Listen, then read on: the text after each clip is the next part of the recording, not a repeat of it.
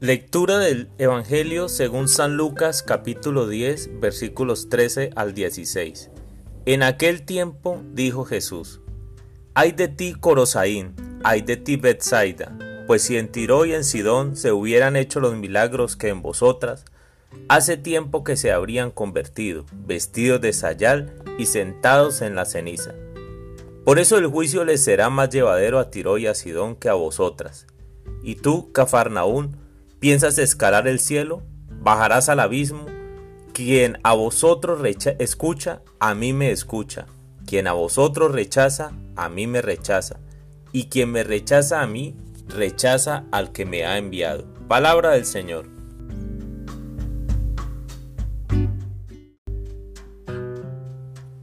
Hola mis amigos. El sayal es una tela rústica normalmente hecha de lana y en la antigüedad, cuando una persona deseaba expresar públicamente el arrepentimiento de sus pecados, se vestía de sayal y se sentaba en ceniza. Esto hizo el rey de Nínive, después de que el profeta Jonás anunciara al pueblo de aquella ciudad la necesidad de la conversión por sus pecados. Hoy, el Evangelio nos recuerda el duro corazón de la humanidad, ni viendo o incluso viviendo los milagros de amor de Dios, deciden buscarlo. Prefieren seguir con el vacío que representa la ausencia de Dios en sus vidas. Más aún, algunos prefieren voluntariamente seguir en la podredumbre de sus pecados. No lo intentan, no les interesa.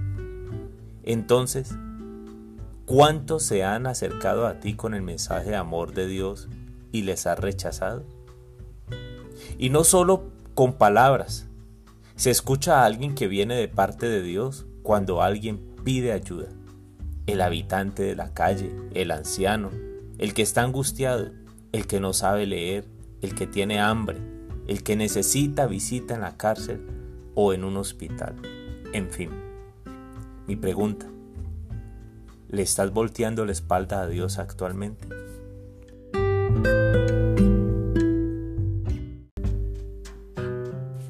Jesús consciente de que tu amor es mejor que cualquier otro amor. Te he cambiado por amores vacíos, por amores del mundo que no me regalan la verdadera felicidad. Más bien, he sido esclavo. Perdóname Jesús. Perdóname Señor. Hoy en este día, desde la intimidad, quizás ya no lo haga con un sayal puesto o me llene de ceniza y que otros me vean. Pero sí aquí en la intimidad te pido perdón. De corazón, te pido perdón, pero también te pido que me ayudes a salir, a renunciar de mi esclavitud, para buscarte con todo el corazón. Eso es lo que deseo hoy. Renuncio a todo pecado. Renuncio a Satanás. Renuncio a sus pruebas, a todo lo que Él me propone para ir en busca tuya. Te necesito, Señor. Ya no quiero tener este vacío que me produce el estar caminando en el pecado y en sus esclavitudes. Amén.